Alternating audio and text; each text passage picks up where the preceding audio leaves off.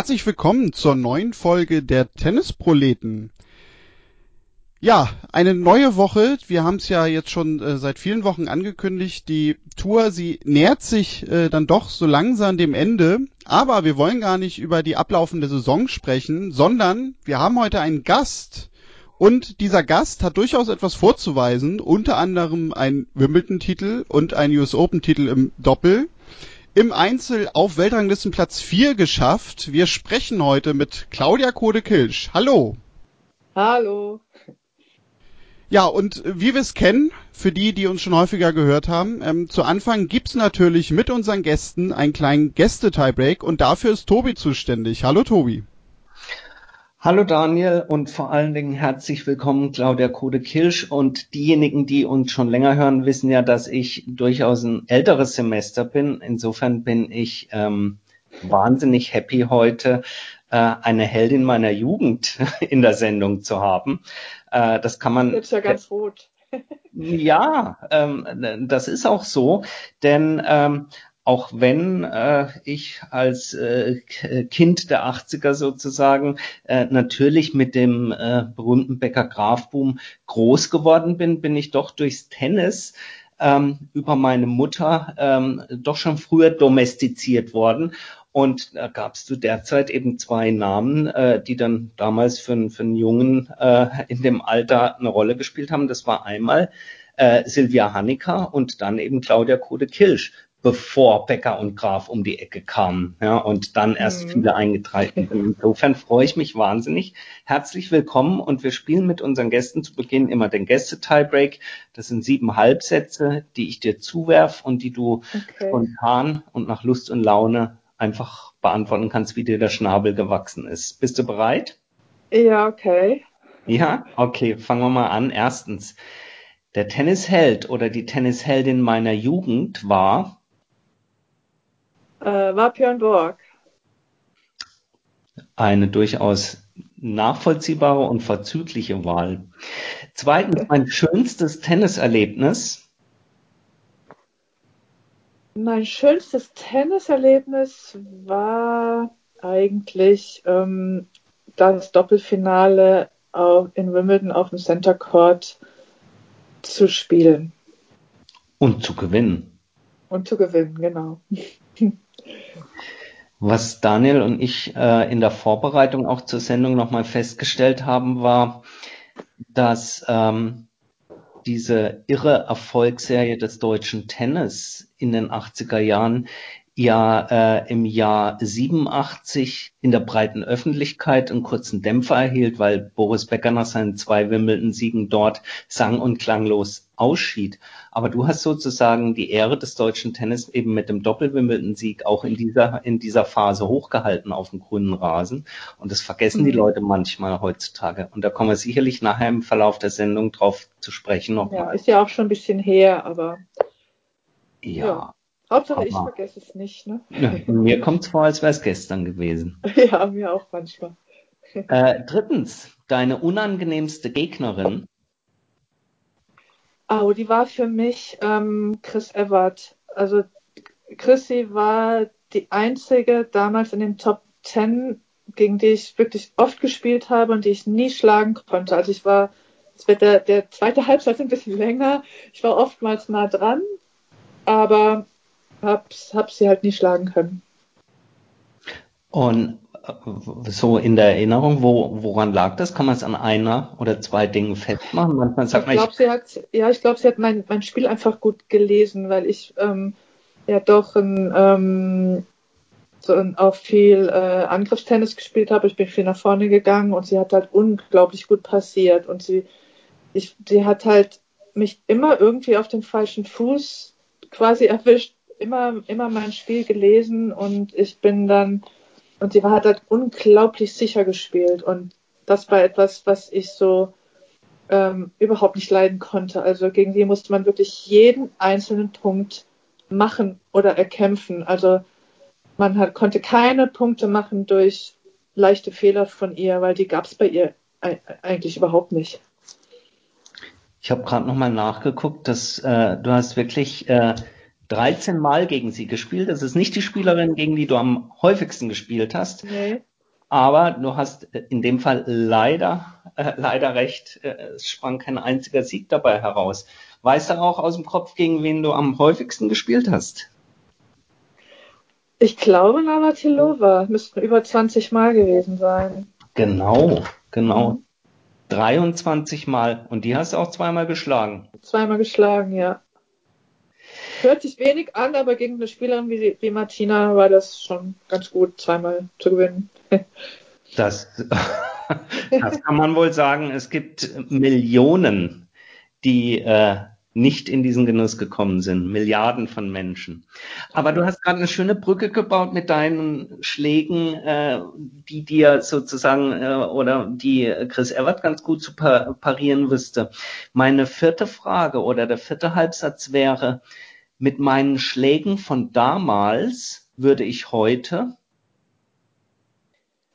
ähm, würde ich heute, glaube ich, noch die ein oder andere Rückhand-Beithänderin zum Verzweifeln bringen, gerade mit meinem Rückhand-Slice und ähm, ja, mit meinem doch guten Volleyspiel. Also wenn ich was kann, dann, dann ist es Volieren. Und äh, ich glaube, da könnte ich heute noch den ein oder anderen Punkt machen. Ist es auch etwas, wenn du, wir kommen dann noch aufs Damen-Tennis zu sprechen, aber äh, ganz konkret an dem Punkt, ist es etwas, was du im Damentennis oder vielleicht sogar allgemein im Tennis heutzutage vermisst, das gepflegte Volleyspiel? Äh, ja, auf jeden Fall. Ich meine, ich bin ja auch, ähm, wir kommen ja nachher vielleicht noch zu im Jugendtennis unterwegs und ähm, mir fällt es immer wieder auf. Also schon die Kinder lernen keinen richtigen Volley mehr, ähm, geschweige denn, dass selbst die Weltklasse auf der Tour, ähm, die dann zwar, sagen wir mal, die Topspielerinnen in der Welt, die können schon vollieren, aber sie, sie spielen es halt nicht mehr. Und ähm, es ist ein komplett anderes Spiel heutzutage, als ähm, wir es damals gespielt haben. Also von von den Spielvariationen her und von der Technik her sowieso natürlich. Und ähm, ähm, es wird auch viel weniger Doppel gespielt. Also allein wenn man viel Doppel spielt, das hilft schon ähm, einfach im, im Volleyspiel auch besser zu werden. Und ich vermisse das heutzutage halt halt wirklich sehr, ähm, dass man das kaum noch sieht. Mhm. Mhm. Und umgekehrt gefragt, fünftens, mit meiner Erfahrung von heute hätte ich damals ähm, meine Erfahrung von heute hätte ich, hm, wäre ich vielleicht, vielleicht noch Nummer eins geworden. So ist sie Nummer vier geworden. Das war ja auch nicht so übel. Ähm, äh, ja, vielleicht hätte ich da noch ein, zwei Siege mehr rausgeholt oder vielleicht ähm, noch ein Grand Slam im Einzel gewonnen. Ähm, gut, es wurden jetzt vier Halbfinals in Grand Slams im Einzel, aber äh, ja, vielleicht hätte mir die Erfahrung des Erwachsenerseins da vielleicht noch hier und da ein bisschen mehr noch gebracht. Aber das sind alles nur Spekulationen. Aber schöne Spekulationen und gleichzeitig überhaupt kein, kein, kein Grund für Reue oder Wehmut. Denn ähm, ich hatte im Vorfeld zu Daniel nochmal gesagt, meine Güte, ähm, Halbfinals bei den Australian Open, bei den French Open, äh, Viertelfinale in Wimbledon, bei den US Open. Also wir reden hier in dem Fall nur in Anführungsstrichen übers Einzel.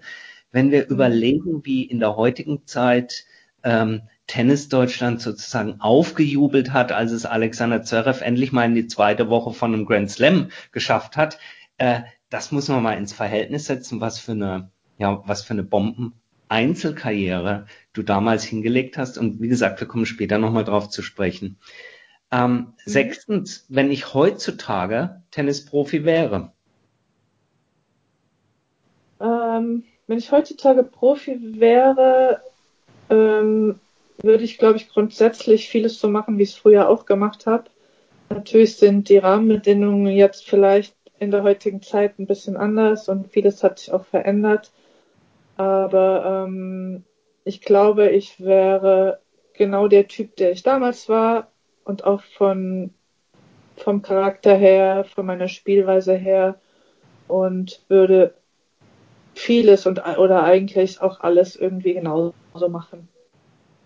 Und würdest nicht täglich auf Instagram posten? Ah, das ist natürlich ein Unterschied. Das gab es ja bei uns noch damals nicht. Und wir hatten ja noch nicht mal ein Handy, geschweige denn ein Telefon ohne Kabel. Ne? So alt sind wir ja schon. Aber ähm, kann sein, dass man. Also mir macht es Spaß. Ich bin sehr viel auf sozialen Netzwerken unterwegs. Aber ähm, das gehört zur heutigen Zeit dazu. Es war damals halt unvorstellbar. Ne? Äh, mhm. Kann ich nicht sagen, aber vielleicht hätte ich das auch gemacht, klar. Ja, für diejenigen von euch, die einen Eindruck äh, bekommen wollen, wie man damals vielleicht über sich ähm, ja, berichtet hat oder die Möglichkeit bekommen hat, über sich zu berichten. Es gibt auf der Website, auf der Homepage von Claudia Kodekirsch, gibt es äh, noch ein schönes altes eingescannte, äh, eingescanntes Dokument, das Tagebuch der Claudia Kode. Ne? Mhm. Äh, und da hattest du mal, ich glaube damals für den Stern war es Tagebuch. Stern, genau. Mhm. Und ähm, ich fand das, äh, fand das ganz, ganz interessant zu sehen, eben im, im, im Link zu heutzutage, ähm, wie man damals eigentlich, wie wenig Möglichkeiten man damals hatte, aktiv und selber mit den Medien äh, so ein bisschen hinter die Kulissen blicken zu lassen, äh, im Vergleich zu heute eben. Das man hat, ja eigentlich gar keine Möglichkeiten, ne? Also außer dass man ein Interview mal gegeben hat oder mal ein Artikel in der Zeitung war oder dass man irgendwie in einem Fernsehstudio mal war, im Sportstudio oder so, das, das war's. Ne? Oder es gab so diese, die berühmten Home Stories früher. Ja. Ne? Wenn dann ein, ein Journalist nach Hause kam und hat ein paar Fotos gemacht, wie man auf dem Sofa gesessen hat, mit den Pokalen im Arm. Und dann gab es dann schönen Artikel, das war's. Ne? Also, das ist nicht zu vergleichen mit heute. Definitiv letzter Halbsatz im Gäste-Tiebreak. Wenn ich eine einzige Entscheidung im Tennis treffen könnte, die weltweit unmittelbar umgesetzt würde. Hoi. Ähm, das ist schwierig. Äh, das ist schwierig. Ich glaube, ich würde mal aufhören, ständig irgendwelche Regeln zu ändern oder ähm, weil ich finde das schon man kommt ja gar nicht mehr mit heutzutage. Ähm, oder ähm, ne, welche Regelungen gelten bei den Grand Slams? Alles ist irgendwie unterschiedlich. Hier wird der, der letzte Satz ausgespielt, da ist Tiebreak, da ist verkürzt, da gibt's Match-Tiebreak, da gibt's dies, da gibt's das. Und vielleicht ähm, zumindest auch für die Grand Slams zum Beispiel eine einheitliche Regelung führen vom Modus her. Das, ähm, würde mir jetzt spontan einfallen. Ja, vielen Dank für diesen ersten kleinen Einblick. Ähm, ich will mal, wir haben ja jetzt schon viele Themen angesprochen gehabt, äh, ein bisschen in die Gegenwart gehen, Claudia, denn heute bist du ja als DTB-Trainerin auch aktiv. Du hast gerade schon kurz erwähnt, du kümmerst dich da um die Jugend. Momentan ja auch sicherlich alles sehr, sehr eingeschränkt. Ähm, wie sieht denn aber so der Alltag als DTB-Trainerin für dich aus, wenn keine Pandemie gerade den ganzen Ablauf stört? Ja, also ich bin, ähm, wie gesagt, äh, verantwortlich für die Sichtung, Förderung, Elternberatung und so weiter ähm, der Jugend in den Ostverbänden. Äh, da haben wir ja derer fünf. Äh, um das jetzt nochmal ein bisschen genauer zu erläutern, das weiß vielleicht auch nicht jeder. Also ist Berlin-Brandenburg, Thüringen, Sachsen, Sachsen-Anhalt und Mecklenburg-Vorpommern. Und ähm, ja, wie sieht da der Alltag aus? Also wir ähm, versuchen natürlich, ähm, ich habe auch ähm, aus jedem Verband so ein, ein Trainerteam, das mit mir zusammenarbeitet. Und wir versuchen natürlich in den jüngeren Jahrgängen, also sagen wir mal bis, bis circa 14, 15 Jahre alt zu, zu sichten, Talente zu entdecken, diese auch zu fördern ähm, im Rahmen des Deutschen Tennisbundes und ähm, es finden viele Lehrgänge statt, wo wir die dann halt auch zusammenbringen aus allen äh, Ostbundesländern und die Top-Talente, die, ähm, die schicke ich quasi weiter in Anführungsstrichen auch an Barbara Rittner und Dirk Dier. weil ich bin ja für Jungs und Mädels zuständig. Und ich ähm, besuche Turniere, ich schaue mir das Matchverhalten an, ähm, deutsche Jugendmeisterschaften und so weiter und so fort. TE-Turniere, also Tennis Europe-Turniere und ähm, ja, und versuche da halt, wie gesagt, Talente zu entdecken, ähm, ja, ihnen zu helfen auf dem Weg nach oben und und zudem auch so ein bisschen, damit das Tennis im, im Osten äh, auch so ein bisschen mehr zusammenzubringen, also die Ostlandesverbände ein bisschen mehr zusammenzubringen. Ähm, als ich vor zwei, drei Jahren diese Aufgabe übernommen habe, war das doch, doch noch alles irgendwie so ein bisschen durcheinander.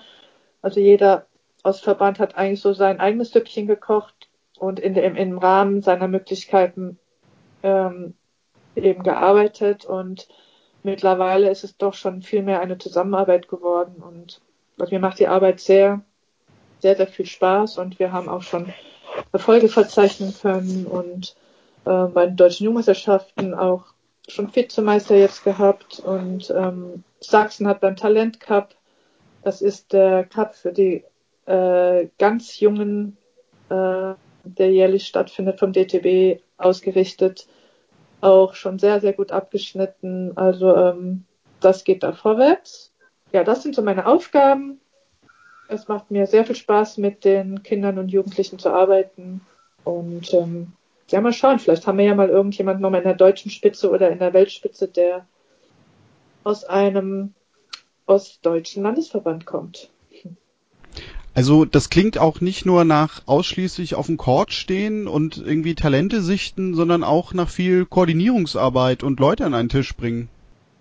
Ja, das ähm, äh, ist es auch. Ähm, also es ist sehr, ähm, das war am Anfang sehr, sehr viel Arbeit auch für mich. Ähm, ähm, einfach auch mal, wie gesagt, alle Verantwortlichen der jeweiligen Landesverbände mal an einen Tisch zu, äh, zu bringen, ähm, und auch mal zu überlegen, was ist eigentlich die Zielsetzung, wo wollen wir hin, wie wollen wir arbeiten, wie wollen wir die Lehrgänge strukturieren. Und ähm, es ist ja oft auch ähm, bei solchen Dingen viel, viel Sportpolitik im Spiel und ähm, äh, da müssen also auch Präsidenten der Landesverbände zu, zusammengeführt werden, an einen Tisch gebracht werden und die Jugendwarte und ähm, das ist äh, manchmal alles gar nicht so einfach, aber das ähm, ist für mich sehr herausfordernd gewesen. Und inzwischen sind wir eigentlich auf einem sehr, sehr guten Weg. Und ähm, ich kann auch immer nur sagen, das, was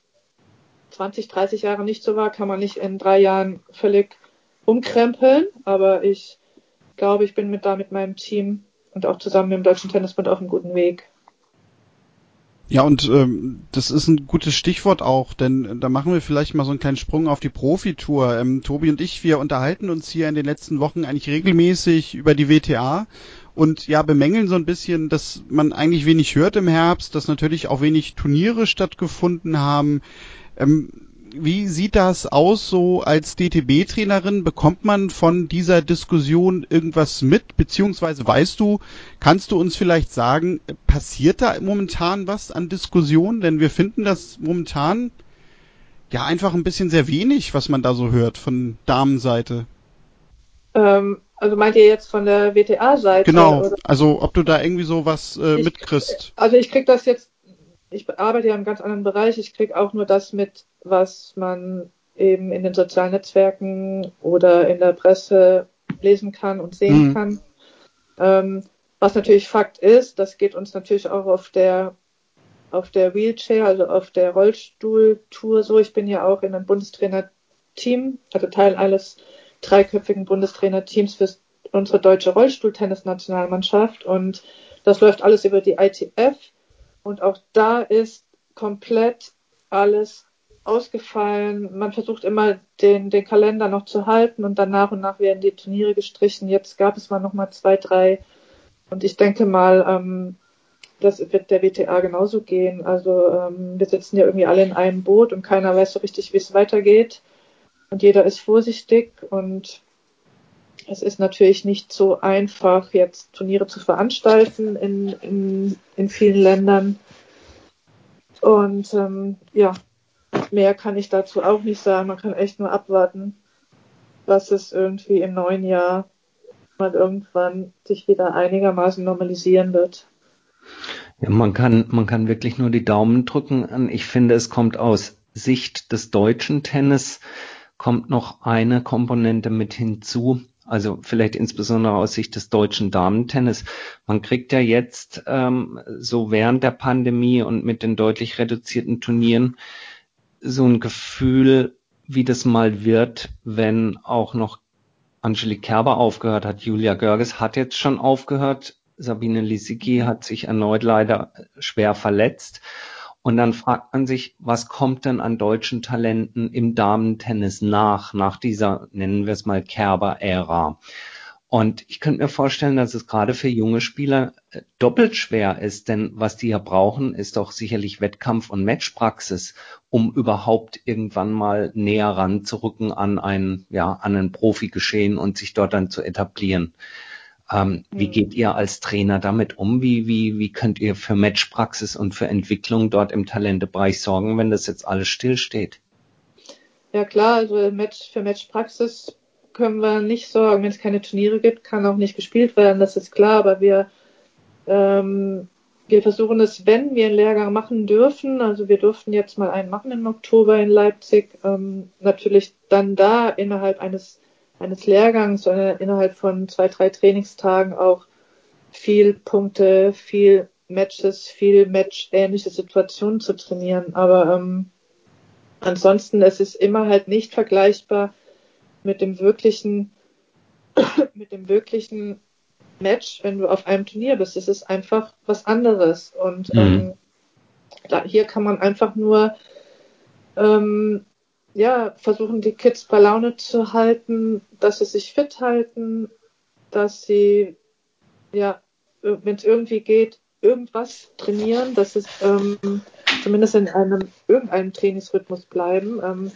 Problem ist natürlich, wie jetzt zum Beispiel, wenn jetzt auch noch die, die Hallen zu sind, ja, und ähm, wie es in äh, Hamburg, glaube ich, äh, Bayern, ja, hat jetzt auch wieder alles zugemacht, dann ähm, ja, muss mal gucken, aber ich glaube, die, gerade die Kids so im Alter zwischen 10 bis 14, 15 Jahre, die empfinden das jetzt, glaube ich, dann gar nicht so als dramatisch, als vielleicht die Profis, die dann überhaupt nicht spielen können. Ne? Die, ähm, jeder hat dann irgendwelche Ideen und spielt dann auf der Straße und ähm, ja, man muss halt irgendwie ihnen auch beibringen, dass man eben aus jeder Situation das Beste machen muss und dass es für alle irgendwie im Moment gleich ist und jeder da irgendwie durch muss. Und es ist ja nicht so, dass man jetzt ähm, als ein als ein, äh, ein Spieler keine Matchpraxis hat, sondern sind ja alle. Die sitzen ja alle irgendwie, ne, sind ja alle gleich benachteiligt und müssen dann alle gleich wieder anfangen, wenn es wieder weitergeht. Aber ich glaube, wie gesagt, für, für Kinder und Jugendliche ist das gar nicht so dramatisch. Die könnten, die können sich auch sehr schnell wieder in so einen Matchrhythmus dann reinfinden. Mhm. Mhm. Ja, und äh, ihr hattet jetzt ja gerade schon äh, das ja teilweise auch ein bisschen intensiver angesprochen, deine aktive Karriere. Ähm, da denke ich mal, haben unsere Hörerinnen und Hörer auch ganz viele verschiedene Fragen zu und äh, sicherlich äh, auch wollen sie das eine oder andere vielleicht nochmal erklärt haben. Ähm, wenn man sich deine Karriere so anguckt, also Tobi hat es ja eben schon gesagt, du hast äh, sehr, sehr konstant ja in den 80er Jahren gespielt und ja auch vor allem im Doppel sehr, sehr viele Titel gesammelt. Ähm, wenn ich mal so ein bisschen recherchiert habe, ähm, man findet viel zu dir, man findet viel natürlich auch über Steffi Graf, mit der du zusammen gespielt hast. Aber deine Hauptdoppelpartnerin, nenne ich sie mal, Helena Sukova, über die findet man eigentlich sehr, sehr wenig. Ähm, fragen wir mal so rum, würdest du wirklich sagen, dass Helena Sukova so deine perfekte, bessere Hälfte auf dem Tenniscourt gewesen ist? Ähm, ja, würde ich schon sagen. Also ich habe zwar auch mit anderen ja Doppel gespielt und auch gut gespielt, zum Beispiel mit Bettina Bunge oder mit Hanna Mandlikova oder ähm, ich habe auch mal mit Sabatini Doppel gespielt, waren wir auch Finale. Also, aber ähm, mit Helena habe ich ja doch vier, fünf Jahre gespielt und ähm, wir haben uns irgendwie gesucht und gefunden damals. Und ähm, wir haben uns irgendwie blind verstanden auf dem Platz, waren gleich groß, wir hatten dieselben Spielanlagen, haben uns super verstanden, menschlich auf dem Platz und auch außerhalb des Platzes und äh, ähm, weiß ich, ob man immer so das Glück hat, so jemanden zu finden im Sport. Ähm, aber ich hatte da wirklich die, ja, die perfekte Doppelpartnerin und wir haben ja heute noch Kontakt auch und ähm, ja, das war einfach irgendwie so ein Glücksgriff.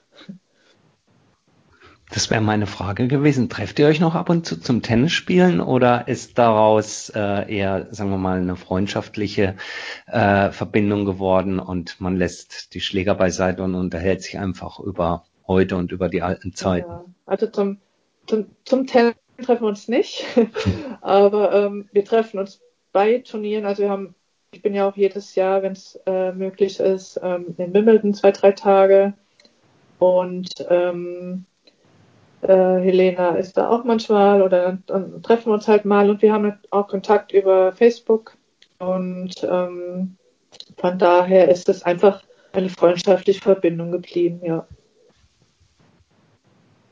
Und ähm, auch das hatte Tobi eben ja schon erzählt, äh, deine vier Halbfinals im Einzel. Ähm, ich muss sogar gestehen, ich habe dir noch ein fünftes im Vorfeld angedichtet, aber also ist das jetzt natürlich gesetzt. Es waren sind, vier, ja. Ja, es waren dann doch vier. Ähm, und ja. ja, also wenn man sich mal so im Nachhinein das überlegt, würdest du sagen, es gibt irgendwie einen Punkt oder vielleicht auch in einem bestimmten Match dieser Halbfinals eine Situation, wo du sagen würdest, also du warst eigentlich so nah dran, ins Finale zu kommen und dann vielleicht sogar auch einen Einzeltitel zu gewinnen, äh, dass du ja klar benennen könntest, also das und das würde ich vielleicht anders machen oder das hat gefehlt einfach damals. Ähm, nein, das würde ich eigentlich gar nicht sagen. Ich kann mich auch an einzelne Situationen in den Matches überhaupt nicht mehr erinnern, geschweige denn an die Ergebnisse. Da muss ich selber nochmal nachlesen. Ähm, also die genauen Ergebnisse, dass ich im Halbfinale dann verloren habe, weiß ich natürlich nicht. ähm, aber äh, ich hatte halt immer Top-Gegnerinnen in, in, jedem dieser vier Halbfinals. Ähm, ich glaube, es war ähm, Navratilova mal, es war mal Eva, das war Steffi. Und es waren immer gute Matches und die ich halt verloren habe. Und ähm, von daher wüsste ich jetzt nicht, was ich hätte anders machen sollen oder ob da irgendwie ein Punkt gewesen wäre. Ähm, ich ich habe immer, das Einzige, was ich vielleicht gedacht habe, hätte ich eins dieser Halbfinals gewonnen, hätte im Finale gestanden, hätte ich das vielleicht auch noch gewonnen. Und ähm, aber so waren es halt die Halbfinals und ähm, ich bin so ein Mensch, ich bin ich denke dann auch nicht mehr da viel darüber nach, weil ich von mir selbst weiß, dass ich da in diesen Momenten und in meinem Leben überhaupt das Beste gespielt habe, was ich spielen konnte, das Beste, was ich an diesem Tag, in diesem Moment aus mir rausholen konnte und am Ende ist das dabei herausgekommen und wie gesagt, hätte, hätte Fahrradkette. so ein Mensch bin ich nicht. Ne? Und ähm, ja, von daher alles gut. Aber von, wenn ich das fragen darf, von deiner, äh, von deinem Typus her, von deiner Persönlichkeit her, ähm, war das damals eigentlich eher angenehm, dass dieser gesamte Rummel sich doch sehr stark auf Becker und Graf fokussierte und du dich auf das konzentrieren konntest, was du nun mal wahrscheinlich am allerliebsten damals tatest, nämlich aufs Tennisspielen und aufs erfolgreiche Tennisspielen? Oder war das zu der Zeit, ich meine, dass man als, als, als junge Frau, als junge Sportlerin damals gesagt hat, aber irgendwie kickst es mich an, ich wäre schon gern auch mal auf der Titelseite, wenn ich hier die, äh, äh, die Siege einheimse. Wie, wie, wie hat sich das angefühlt damals? Also ich war eigentlich immer ganz zufrieden mit meiner Situation. Es war ja nicht so, dass ich jetzt äh, überhaupt nicht beachtet worden wäre. Ähm, ich meine, ich glaube, dafür war ich gut genug, dass Absolut. ich auch im, im Fokus der Öffentlichkeit stand. Natürlich gab es dann irgendwann eine Steffi Graf, die dann äh, quasi neben mir war und mich dann überholt hat. Aber ich sage immer, sie war ja nicht nur Nummer eins in Deutschland dann, sondern Nummer eins in der Welt. Also ich war ja nicht die Einzige, die sie dann hinter sich gelassen hat. Und ähm, äh, von daher ähm, stand ich doch auch sehr in der Öffentlichkeit. Ich kann mich da über Presse und Fans und Autogrammwünsche und was es halt dann alles mit sich bringt, nicht beschweren und äh, fand das auch nicht schlimm. Also ich ähm, war jetzt nicht so scheu und so schüchtern wie zum Beispiel eine Steffi, äh, die immer vor allem geflüchtet ist, die das äh, so gar nicht leiden konnte. Ähm, ich fand das immer ganz angenehm, weil ich auch immer sagen, weil ich auch immer festgestellt habe, dass wirklich 99,9 Prozent der Fans und so auch ähm, immer tolle, nette Menschen waren. Also man hat es selten erlebt, dass da jemand wirklich aufdringlich war oder irgendwie, wo man hätte Angst bekommen müssen.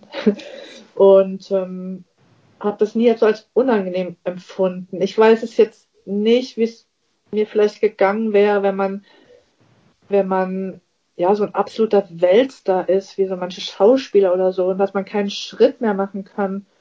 Paparazzi und das habe ich jetzt nicht so erlebt, ne? Und ähm, ob das, ich glaube ich, das, das wäre dann schon nicht mehr so angenehm, aber ähm, von daher war das alles eigentlich gut so, wie es war.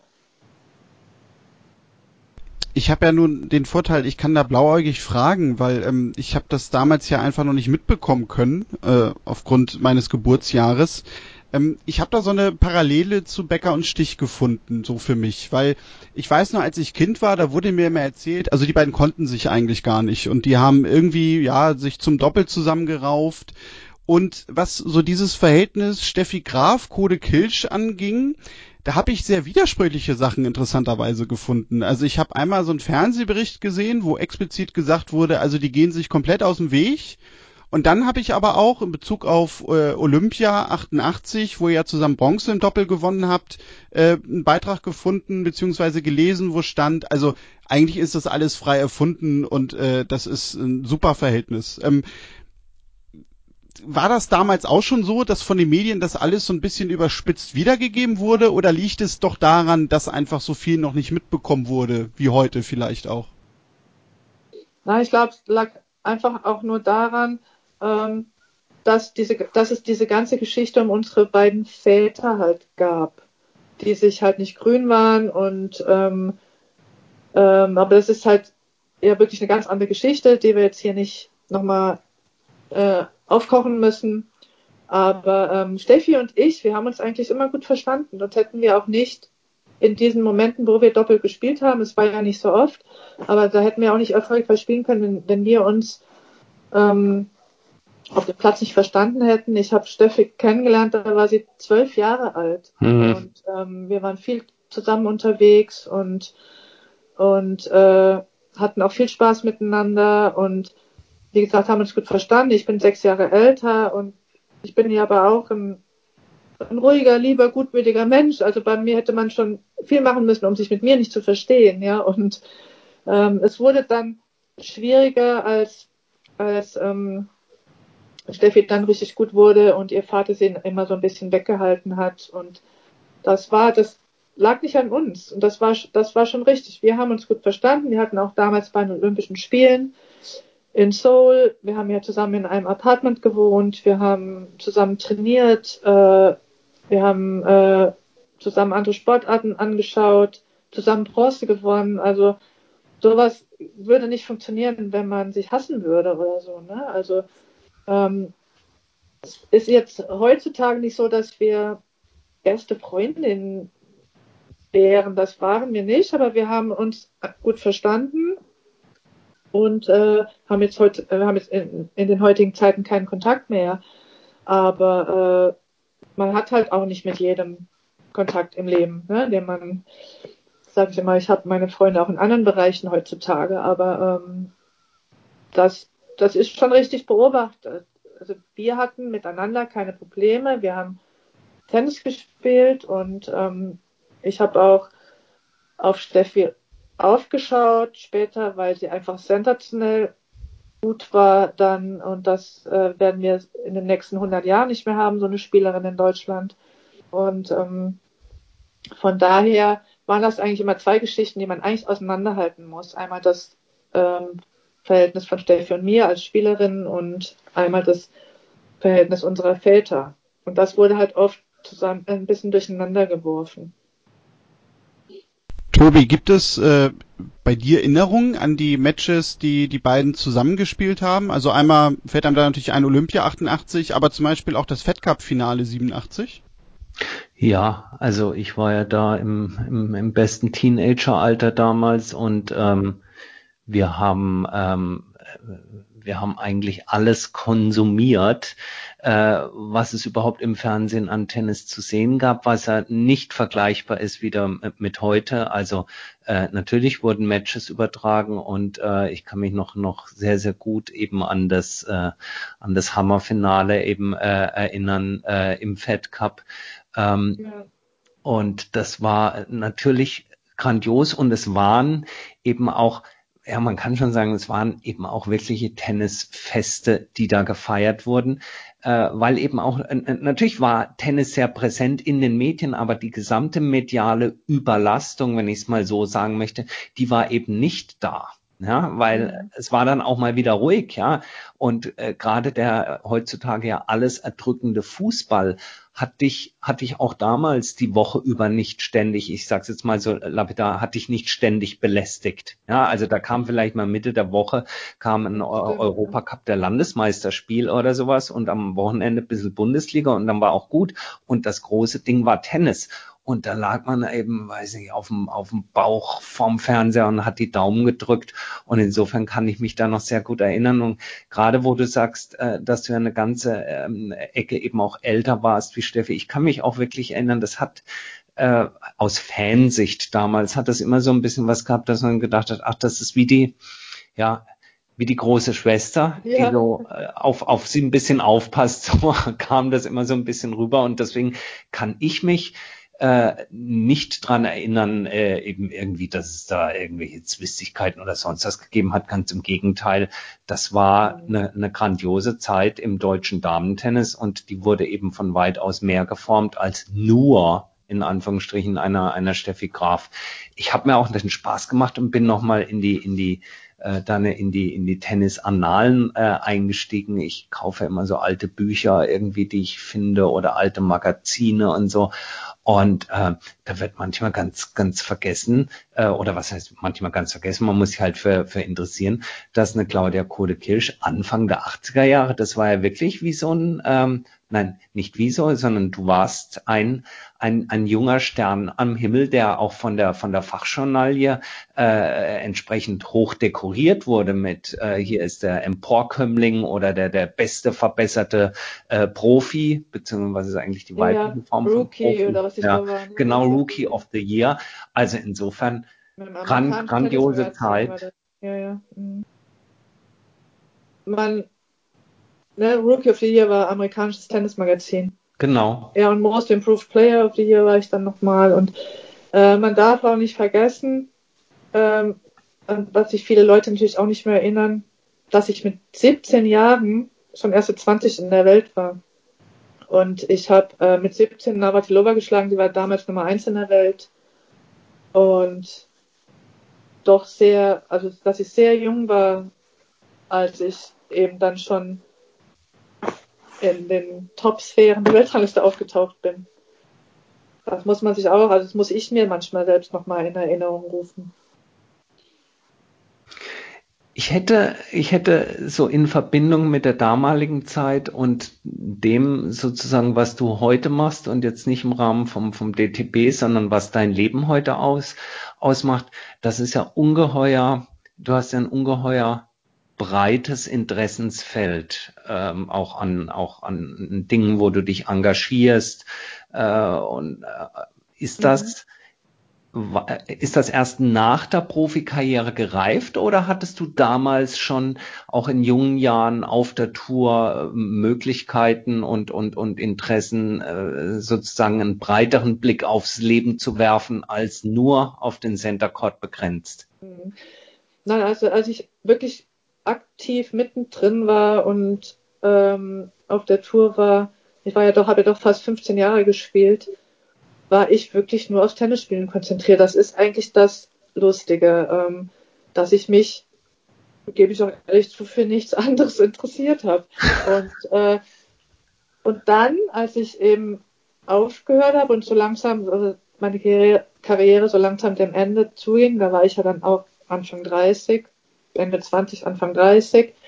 Ähm, und als ich dann definitiv auch irgendwann aufgehört habe, da ähm, habe ich sofort überlegt, sag mal, was gibt es denn eigentlich noch, was dir Spaß machen würde? Was kannst du denn eigentlich noch außer Tennis spielen?